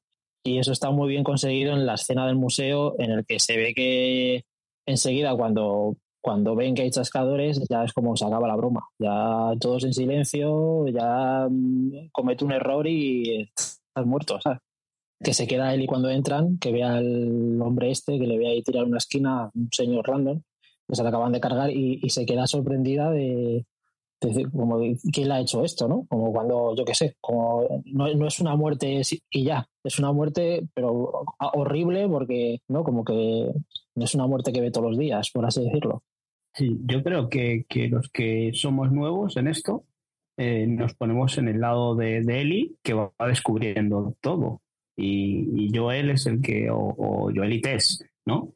van llevándonos y ellos ya saben lo que hay. O sea, podría ser eh, Joel los personajes, la gente y las personas que conocen el videojuego y que saben lo que nos vamos a encontrar en el museo y, y Eli somos los novatos que vamos con ella descubriendo todo esto, todo lo que pasa con, con, el, con el virus este y, y los, chasqueadores estos que, que, no ven y que hay que guardar eh, silencio. Yo creo que los videojuegos, en la mayoría de videojuegos, sobre todo así en los que son eh, shooters y tal, pues eso de, ir en silencio y ir despacito en cada giro de puerta y tal, eh, tener cuidado cómo asomas la cabeza, ¿no? Yo creo que eso está muy bien reflejado en la serie y sobre todo en esa escena de, en esa secuencia del museo.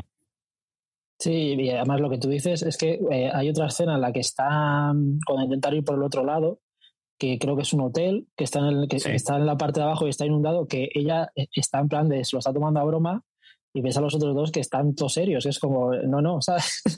y ahí cuando, claro, una vez que has visto el videojuego, cuando ves el capítulo por primera vez, es como, a ver, relaja, tía, ¿sabes? que, te estás equivocando, ¿sabes? que esto no va así. Sí, bueno, es justo lo que tú dices. Tiene el alivio cómico ese que antes hablaba de que, que se van a meter en, en agua y, bueno, ya sabemos que Eli no sabe nadar, ¿no? O, lo dicen ahí. y, llega y, salta a Joel, ¿no? Y ¿en serio? Y, le llega el agua a la, mitad de las rodillas o así, ¿no? pues tiene ahí ese puntito, ese alivio ahí que luego pues nos va metiendo más en, tensión en, esa secuencia. Lo que está claro es que vamos por el segundo capítulo y ya sabemos que aquí bromas pocas. Ya con el tema del museo ya estuvimos un ratito en tensión ahí diciendo, hostia puta, se la van a estar jugando todos los episodios que nos quieran dar y van a ser todos así, eh, por lo visto irá a bastante más. Y luego tenemos ya, yo lo he visto un poco como, como episodio puente, quizás entre la, entre la introducción del primer episodio a la acción que pueda venir a partir del tercero. Necesitan resolver la trama de Tess, necesitan que Tess desaparezca. Y en el museo consiguen salir todos del museo, pero Tess es atacada por uno de los chasqueadores. Ellie también se lleva un rasguño. Lo que pasa es que el final de cada una de ellas pues es, es diferente. En un principio no nos cuentan que, que han mordido a Tess. Yo me lo imaginaba. Estuve con la mosca detrás de la oreja un rato diciendo, no sé por qué me da que a esta muchacha no va a terminar bien.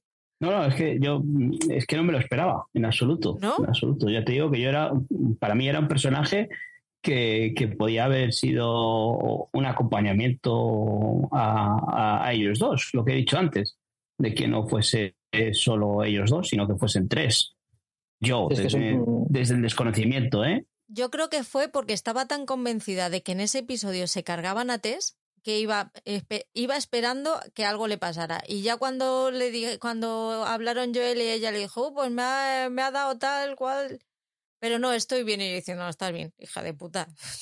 ya, verás. Eso, que, que, un personaje así solo durase dos episodios a mí me, me, sorprendió mucho. O sea, no me lo esperaba en ningún momento por eso, porque, porque creía que era un personaje que en dos episodios eh, había tenido un buen desarrollo. O sea, como dices, era un personaje al que eh, creo que acompañaba bien a, a estos dos y, que podía ser esa familia que, que iba por ahí por, por, por esta, por esta soledad de, superar todos estos obstáculos, ¿no?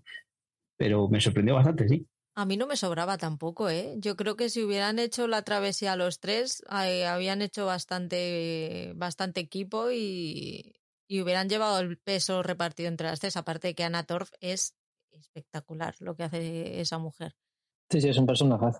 Yo, eh, perdona, cuando, cuando salen del, del museo, ¿vale? Que ya se venda el tobillo porque se la ha roto y tal. Eso es un guiño a los videojuegos, porque los videojuegos cuando te quieres curar, te sacan una venda, te vendas y ya está, ¿sabes? Y es como, arreglado, ¿sabes? Y me hace, mucha gracia porque lo estaba viendo en la serie y estaba diciendo, ah, mira, ¿sabes? Qué, qué guapo, ¿no? Es como que... Y luego también cosa que no hacen, pero los videojuegos también, si te, te, usas un dedo, por ejemplo, se lo colocan, ¿sabes? Y cosas de estas, que es súper desagradable verlo cuando estás jugando. Entonces es como, bueno, pues a, la clac, ¿sabes? Colocado, venga, ya la me vendo, ¿sabes? Como, ah. El caso es que terminan en la casa esta, abandonada, entran los tres. Ella ya empieza a estar ahí, empieza a tener ya el humor, la cambia, ya empieza a estar revirada, ya no tiene la paciencia que tenía antes le pregunta a él y le, le pide que enseñe su rasguño a ver cómo está. Y ya cuando ve que no le pasa nada, ya se mosquea y dice, pero vamos a ver, hija de perra, ¿cómo que a ti no te pasa nada? y de ahí es cuando descubren que ella le ha mordido y la herida de una no tiene absolutamente nada que ver con la de la otra. A Tess el, la, la infección se la está comiendo y a Eli no le está afectando en absoluto. Al contrario, ¿no? Se le va curando y a otra se la va poniendo mal. Que eso en, los videojuegos, antes de llegar al museo, hay una fase en la que pasas que hay esporas. Y entonces, eh, claro, eh, Joel y Tess se ponen la máscara y Eli está tan pancha. Entonces, claro, ahí es cuando dicen, hostia, es verdad. Es, verdad que no se contagia. Y aquí hacen el símil con el, el, arañazo y tal, cuando ven que eso, que, y también del, del, museo, que es el, creo que es el Museo de Historia de Boston, van directamente al, no sé si será el Capitolio o algo, algo así. Es como, ¿sabes? Eh, creo que es el Capitolio o, algo que tenga que ver con el con politiqueo de allí de Boston. Y leí que, que, es que desde el museo, porque se supone que en Boston fue donde se empezó la revolución para eh, hacer un país, ¿no? para que Estados Unidos fuera un país y dejaran de ser colonia de, de Gran Bretaña. Y parece ser que desde el Museo de Boston eh, salen unas, unas líneas rojas ¿vale? que van hasta los diferentes puntos donde, donde, se, donde empezó la revolución. Y creo que uno de los sitios es el Capitolio, ese que tienen aquí. Pero bueno, dato chorra. Sí, no, pues, dato chorra que, que, estos americanos todo lo, lo buscan su relación, ¿no? Eh, sí, y sí, lo que dices, en Boston fue donde se produjo la revuelta por los impuestos y tal, que fue lo que desencadenó en, esa guerra para, para independizarse de, de los británicos. Entonces sí, estos americanos enseguida eh, la poca historia que tienen la han explotado muy bien. sí, sí. Aquí ya, una vez que descubren que, que Tess está infectada y que va a empezar y que tiene, le queda poco tiempo, es cuando ya tienen que empezar a tomar decisiones rápidas. Se les acaba el tiempo, eh, infectados llama, infectada llama infectados. El tema es que hay uno de los que uno de los, porque cuando llegan allí los que están en el suelo muertos y tal son luciérnagas. Entonces ven que que uno de ellos infectó y entonces infectó al resto y nada, acabaron todos muertos. Eh, y nada, cuando están hablándolo, en el momento ahí del clima es de, está infectada. Eh, y entonces la otra dice, sí, ¿sabes? Pues ahí es cuando se mueve, el, uno de los que está infectado se mueve, porque no estaba muerto, estaba... estaba... Fíjate que lo pensáis y no lo quería decir, ¿eh? buscando Cada vez que dicen eso yo no lo puedo evitar. Estaba ahí cargando la batería, pues salta y claro, a ella le revientan, le rematan y ya se ve cómo salen los filamentos de, del hongo del suelo y se le enredan ahí los dedos de la mano que eso en el videojuego viene Fedra. En el videojuego no, que a mí me parece un acierto lo de la serie, porque en el videojuego, claro, necesitaba meter otra vez una, una zona de tiros, ¿no? De acción, porque lleva mucho tiempo de sigilo y narrativa. Y entonces pues viene Fedra y tal, te tienes que... ¿Qué es lo que hace? Es darte tiempo para que tú subas al piso arriba, ¿no? Y luego al final te acabas cargando a todos los de Fedra, que es como, yo para qué me he ido, ¿no? ¿Sabes? Eh, me han dado tiempo esta mujer, ¿sabes?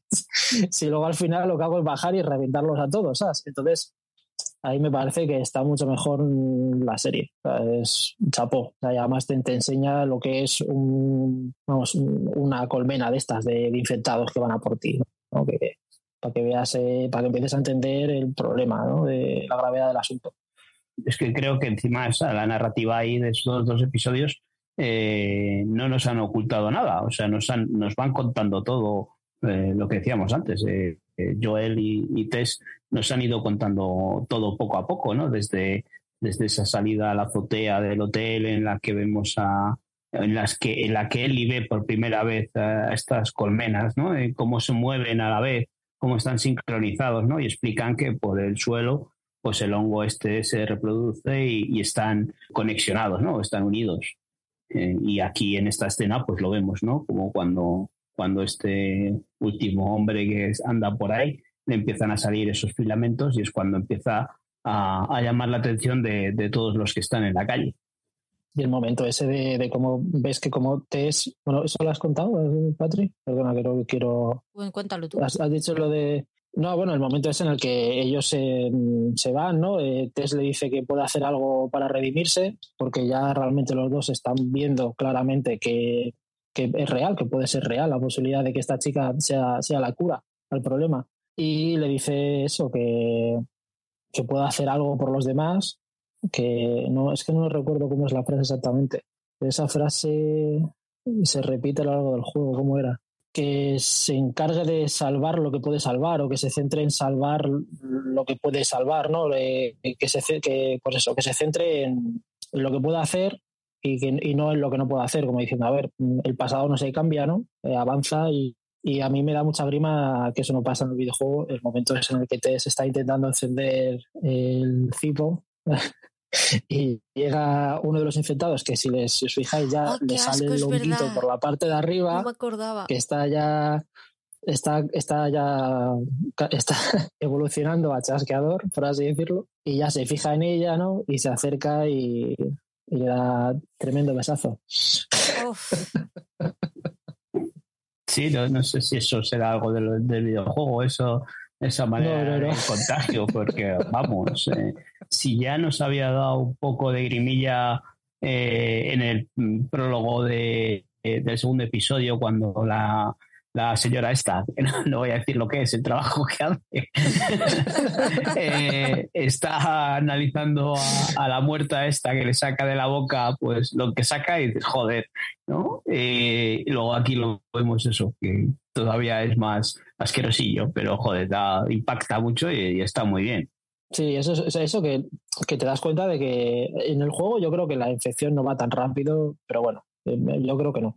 Pero aquí te das cuenta de que va toda leche. O sea, que es que la han mordido hace nada y ya la pobre no se puede ni mover, ¿sabes? Que es que está, que el otro le va, le va a traspasar la veneria y, ya no puede hacer nada, ¿sabes? Que, no me jodas, ¿sabes?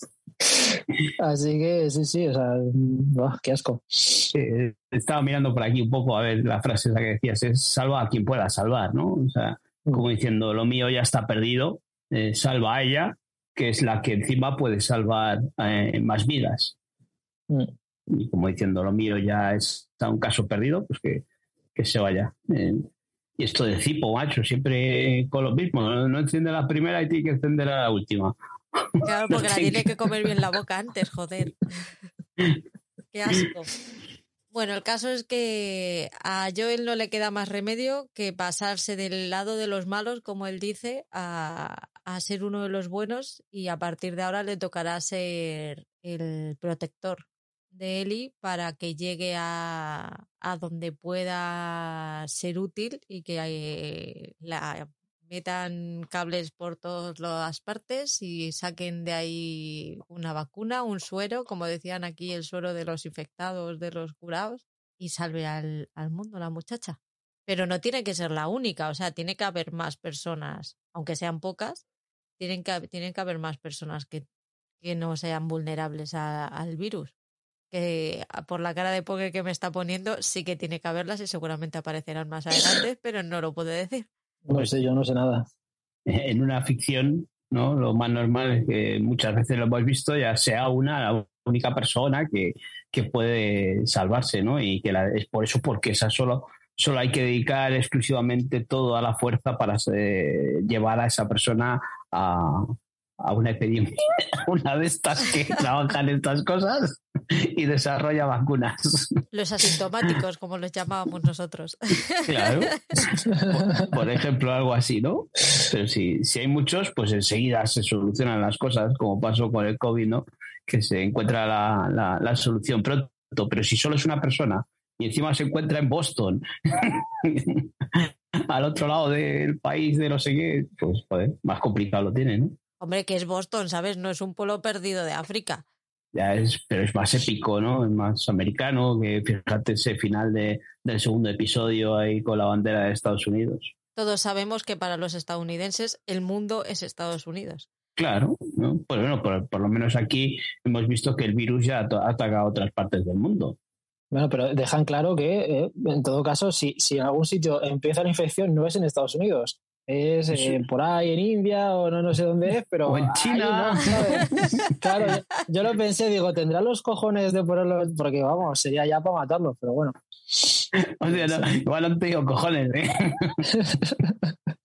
pero la solución lo tiene una americana. Hombre, ellos no crean el problema, siempre dan la solución. Ay, si ellos no estuvieran, ¿eh? que hubiera sido nosotros, madre mía. Menos mal. ¿Alguna cosita más que haya pasado en el segundo episodio que no, que no hayamos hablado, así que relevante? Habíamos estado hablando de, un comentario que hacen eh, Tess a Eli, de, que le pregunta que si tiene novio, ¿no? Eh, o mm. que si van a venir sus padres a por ella, o que si tiene novio. Y dice que es huérfana. Y lo del novio, pues pone una cara así tal, ¿no? Y lo que había leído es que si ya otra vez pues eh, meten lo que hemos tan de moda esta últimamente, ¿no? Eh, que si es un personaje, eh, que si es lesbiana, la, la, chica, la Eli, y no sé si luego más adelante se, se verá o no se verá, o, será cosa de, de, la imaginación de la gente que dice, vale, ya metieron aquí el personaje homosexual, ¿no? o de género, de cómo lo queramos llevar ahora que tan de moda se lleva. es que, joder, em, es que no quiero hacer spoiler. O sea, está claro que se va, más adelante en la serie, se va a hablar del pasado de Ellie, seguro. Y en el futuro también se va, se va a ver. Eh, y, bueno, o sea, se, va a ver. esas preguntas se van a aclarar. Pero yo lo que sí que quiero decir a la gente, ¿vale? Que tenga claro que este juego eh, es del 2013, ¿vale? La historia es de 2013 y en el 2013 eh, ese juego rompió muchas barreras, ¿vale? No, no estoy afirmando eso, ¿vale? Pero estoy hablando de que en general eh, hay muchas cosas que ese juego tiró por tierra. Y Naughty Dog siempre ha sido una empresa que, que nunca sea, vamos, que siempre ha sido muy moderno para todo. Pero no, no estoy diciendo que sea lesbiana o tal, simplemente estoy diciendo que en, para esa época, que, claro, que hay, que hay que ver la historia desde el punto de vista de 2013, no, o desde el 2023, claro. Claro, pero es que eso, ahora todo el mundo busca el detallito de decir, ve, ya, ya, ya, metieron al personaje aquí para que la gente no se enfade, porque tiene que haber y, y, mañana aparecerá un negro. Claro, tiene que haber un negro para que tenga todos los cupos de no sé qué, de no sé cuál. No había negros en The Last of Us. Claro, en The Last of Us no había negros. Porque en Boston. Tolkien no metía negros en sus historias. Por eso te digo que ya empezar a buscar ahí las puntillitas y dices, joder, Pacho, sí, qué, ganas de, de, buscar pelillos o flecos donde no los hay. Si la historia viene de eso dice 2013, pues fíjate, si lo había, pues bien, de puta madre, y si no, pues, y si se lo han inventado ahora y el personaje le quieren hacer lesbiana, pues que sea lesbiana, ¿quién se va a comer otro zombie? Pues qué mata. yo de todas formas, por lo que he visto en estos dos capítulos, que eso me encanta, están siendo super fiels a la historia y a cómo contarlo, y así que guay. Pero espero que no cambie mucho, la verdad. Yo creo que una vez que empiezan así, la, línea seguirá por el mismo lado, a no ser de, lo que hablábamos al principio, de que la historia la quieran alargar mucho y ya empiecen a desvariar. A mí solo me interesaría saber esos detalles personales, si realmente aportan algo a la historia. Si no aportan nada a la historia, pues como la relación de Joel y Tess. Estaban juntos, no estaban juntos, follaban, no follaban, me da absolutamente igual. Es que es algo que no aporta nada a la historia entonces. Es que lo que, lo que contaba antes, eh, al principio, que decías que cómo podían ampliar más este universo, ¿no? Eh, y que nos lo van a contar a modo de flashbacks. Eh, yo creo que ahora es la historia para adelante y ya está, no sé. Sí, a ver, haciendo símil con el videojuego, el único flashback que hay es el momento en el que te cuentan cómo, cómo muerden a Ellie. y ya está. O sea, el resto no hay flashback. El resto siempre es el pa'lante, pa'lante, pa'lante y en algún momento utilizan el recurso a través del flashback para contarte la historia, pues eso, ¿no? De, que tiene que ver con el pasado de otro personaje, pero ya está. O sea, el resto siempre es para adelante. Entonces tampoco, tampoco hay mucho lío con eso. Pues yo creo que ya estaría, ¿no? Hemos cubierto bastante todas las, las cositas así más importantes, lo que más trascendencia puede llegar a tener en el futuro desde el punto de vista de una que no sabe absolutamente nada más que se moría la hija de Joel antes de que empezara el, la serie. Y queda poquito para, para que salga el 3. Lo único es que nosotros podríamos teorizar de qué puede pasar a partir de ahora, pero tendríamos que tapar la, la cara de. Sí, claro. Es bastante expresivo. Sí, es verdad, se me, pasa mucho. Soy demasiado expresivo. Quita la imagen. Bueno, esto que lo que habíamos dicho antes, que nos hemos quedado con estos dos personajes solos eh, en busca de, de, su hermano, ¿no? También creemos que, que irá a buscar a su hermano o se le encontrarán tú dices que, la estará liando o que la liará, yo creo que puede ser eh, eh, lo que le sirva de ayuda para, seguir avanzando, que tenga sus contactos y demás, y que sea un contrabandista o a un nivel superior que, que Joel. Y, lo que decías antes, eh, esa camioneta con la pegatina de, que es un son veterano, es veterano, yo es que no sé si está en un lado de, de, la furgoneta, ¿no? De la pick-up esta y, es en el lado del conductor. Ese, claro, yo lo que sé de los videojuegos es que el, que tiene información militar es el hermano. O sea, yo, yo él es que nunca dicen nada. O sea, igual sí, pero hubiera sido un recurso para decirte, pues mira, fíjate, ¿no? Vas por el, por el... que es verdad que muchas veces en los videojuegos pareces un hombre ejército, ¿no? Que sabes hacer de todo y controlas todas las armas y tal, y no sé qué, hubiera sido a lo mejor un recurso para decirte, pues mira, por eso yo, sabes, eh, eh, pues eso, usar una escopeta, un rifle, una pistola, un revólver, tal. Pero bueno, aquí ya te digo, en el videojuego solamente hablan de que Tommy tiene pasado militar. No, no sé si la serie. Y en el segundo capítulo de la serie llegan a decir que, que, van a buscar a Tommy, ¿no? Porque Tommy eh, había tenido un, pasado con las luciérnagas. Eso me suena de que lo hayan dicho en el capítulo. Cuando se muere Tess o no sé qué, a mí me suena que, dicen eso. Sí, eh, todos conocen a, su hermano, todos conocen a Tommy, tanto eh, Marlene como, como Tess conocen la existencia de, su hermano. Por eso te digo que creo que, que, sea otro personaje que sea fundamental en la serie, no en el aspecto de que la vaya a liar, sino en el aspecto de apoyo. Mi teoría. Patri dice que, que la va a liar, pero yo digo que, que sea más de apoyo. A ver quién de los dos acierta. Yo quiero que vaya ahí y cree el caos, sea la gente del caos, como dice Álvaro muchas veces. Tiene que haber un agente del caos que le, que le complique más la vida. Sí, ya, ya tenemos a, a Freda, ¿no? Con ese, ese régimen más parecido a, a, un, a una dictadura, ¿no? Que tienen todo controlado los militares. Pues nos vemos la semana que viene, en unos días, para hablar del episodio 3, ¿os parece? Sí, ya una vez que hemos arrancado, ¿no? y hemos hecho, yo creo que lo peor y, y lo que alguna vez hemos hablado, ¿no? En series de Marvel que hemos hecho un revisionado eh, y tener a alguien que conozca eh, el pasado o el trasfondo, ¿no? ¿no? A veces hemos dicho de los cómics que no que lo desconocíamos. En este caso, pues tenemos a alguien que sabe de los videojuegos y que nos va nos va guiando y ahora nos ha contado sobre todo esos inicios, así que ha estado muy chulo. Gracias Álvaro por, por querer participar en esto no, yo encantado, soy yo de otra cosa, ¿no? De, pero vamos, friki de los videojuegos. Y bueno, también cosas de más, de cómics o tal, pero vamos, sobre todo de videojuegos, otra cosa no, pero de eso. Y así, mira, ya no me tienes que sufrir tú sola, ¿sabes? Así también me sufre los que no se escuchan.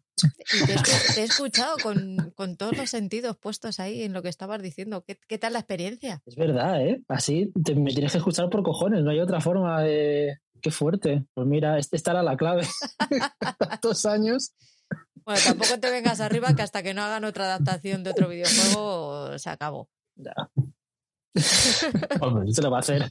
Será por adaptaciones de videojuegos, que ahora cada dos por tres sale algo, ¿no? Calla, que ahora tenemos aquí a este hombre, al, al Kabil, que como se ha quedado sin, sin Superman y sin, sin el otro, ahora quiere hacer lo suyo, él por su cuenta. Sí, Warhammer 40.000. Y también van a hacer una, bueno, van a hacer una peli de God of War, otro videojuego de Sony. Pero bueno, y dentro de poco tenemos, eh, cuando nos llegue Sky Showtime, eh, tendremos eh, Halo, ¿no? Sí no, no está haciendo mucho ruido. De primera sí que hablaron muy bien, que una producción muy buena, muy buena, pero ha quedado en silencio.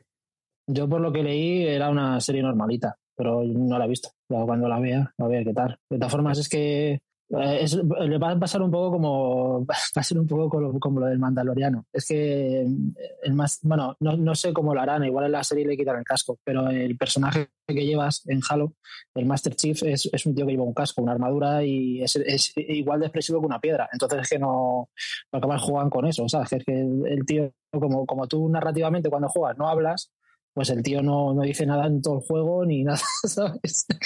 Entonces no sé cómo lo harán pero me, choca eso que, que, anuncian Sky Showtime, te dicen muchas series y Halo no es una de las que anuncian. No sé si es que no llegará de momento o que eso, como dices, que no ha sido todo lo buena que se esperaba. ¿La estrenará de tapadillo ahí en plan de, pues un día aparece en el catálogo? ¿Cómo será Sky Showtime? ¿Será como HBO Max? Tendremos unos meses así de ahora te subo la serie en portugués, mañana la tienes en chino y pasado mañana ya si eso empieza a traducírtela al castellano. Confío que sea más Disney, ¿no? Que vayan poco a poco metiendo las cosas. Pues ¿qué quieres que te diga? Yo lo echo de menos. Qué risas. ¿eh? Yo echo de, menos las risas de llegar, de decir, voy a ver esta serie y decir, hoy vamos a aprender coreano. Pero Sky es más, es una empresa más tocha que HBO. Tiene más eh, recursos. Es diferente, es un conglomerado eh. diferente. No, no creo que tenga más recursos. Eh, Sky también es grande, eh, pero hostias, es que si ves lo que es HBO, todo el conglomerado ese de Warner, TNT, DC, pues la hostia, si eh, hacía poco cuando empezó toda la crisis esta que de HBO, eh, desglosaba todo lo que es eh, conglomerado que pertenece a HBO y a eh, quién es este que les compraron, lo de los Discovery. Esto de los Discovery. Y hostias, Mm. menudo, menudo bacalao tienen ahí. O sea, más potente que esto lo dudo, ¿eh? Lo No, que me, lo que me extraña Bueno, es que se haya venido abajo, ¿eh? Todo este chiringuito. Yo no estoy tan segura, tan convencida de que se haya venido abajo como de que han dejado de generar lo que, de generar y de ganar lo que ellos consideraban que tenían que ganar. Entonces han dicho, uy, no, no, no. Esto es como, lo- esto es como los eres. Se pueden hacer eres si ganas menos de lo que tienes previsto ganar. Ande, vete a tomar por culo. Pues esto tiene pinta de que es lo mismo. No es que yo pensaba que iba a ganar 50.000 millones, he, he ganado 49.900 y esto no se puede, no puede ser. Pues venga, vamos a recortar. Ya, pero joder, todas las producciones estas de DC, es decir, en vez de una huida hacia adelante, ¿no? De tratar de decir, venga, pues voy a poner más pasta eh, o lo que sea por mejorar el, el ¿cómo se, el- cómo le llamaban? Al, ¿El universo? bueno, eh, El, el universo, ¿no? El de sí, DC. que aquí decían el MCU, este otro lo llamaban de otra manera, no me acuerdo, pero, pero bueno, en vez de tratar de mejorar lo que querían meter CEOs y tal que, que desarrollasen mejor tal y como lo estaban haciendo Marvel, un universo común y todo, al contrario, han cerrado el grifo, se han cargado Superman, se han cargado otra que tenían ahí, otra Supergirl, ¿no? Una de estas. Sí, que está, Sí. está terminada, está terminada sí. y, no, y no, la, no la van a estrenar. Pues Por eso tío, te o sea, digo ¿qué que- te cuesta sacarla por lo menos ahí en HBO, no? Por Pues- eso te digo que, que en vez de ser una huida hacia adelante, decir, bueno, ya que la tengo hecho, la saco el producto, ¿qué puedo perder, no? Sí, que dicen que genera mucho gasto todos los, de- los, lo- los derechos de autor, estos que tienen mm, tanto la banda sonora como demás, que, que, que genera mucho gasto. Y. Hay que pagar los, los royalties si le emites. pero es una huida hacia adelante, decir, bueno, sigo hacia adelante con ello y trato de hacer un producto mejor, no corto el grifo. Pero es, es lo que tiene meter a directivos que son simplemente economistas y no meter a, di- a- a directivos y, y mezclar a economistas con creativos para que haya un, un equilibrio. Lo único, ah, lo que te demuestra es que lo único que les importa es la pasta. Pues ya está. Bueno, lo de, lo de Ezra Miller, por ejemplo, no, no ha sido culpa de ellos, que es el, el- el que ha hecho The Flash, la película de Flash, que les ha salido totalmente rana. O sea, es, es que cada mes sale una movida chunga y, más chunga que la anterior sobre este tío. Entonces, claro, al final, no sé si lo- la acabarán estrenando. Es un caso entre eh, decenas que, de, de- de cancelaciones que está habiendo. De series que además tenían tirón. A lo mejor no son todos los rentables que ellos esperaban, pero tienen tirón y tienen su público. Y tienen un público ya que esperaba una segunda temporada. O sea, ya tienes un público fiel ahí. Y se las han cepillado, pero sin, sin, sin dudarlo ni un, ni un momento. O sea, yo creo que el, el error de HBO es querer ponerse a la altura de Netflix eh, a nivel de producción. O sea, hacer muchas cosas y al final estaban haciendo muchas cosas malas, porque HBO siempre se caracterizaba por, por la producción que traía, era una producción en la que había metido mucha pasta y que era buena. Es que aquí al final nos estaba llegando pequeñas producciones bastante malas. Es lo que hay ahora, a ver cómo, a ver cómo evoluciona esto. Tiene pinta de que van a, a exprimirlo todo lo que puedan hasta agotar la fórmula y cuando agoten la fórmula pues inventarán otra y nos vemos la semana que viene, chicos, que nos liamos al final y tenemos unas despedidas más largas que el propio podcast. Y ya te lo montas tú como quieras y cortas lo que te dé la gana, que aquí se nos ha ido la, la olla de- del tema que nos importaba. Pues nada, que, que os guste mucho el episodio 3, que vamos a, vamos a tomar muchas notitas y, y venimos la semana que viene con nuevas cosas. Espero a ver si se puede, si lo podemos grabar antes, unos días antes de que termine la semana para que esté el domingo. Lo intentaré, pero no prometo nada, ¿vale? Un besito chicos, hasta luego. Chao. Adiós, adiós.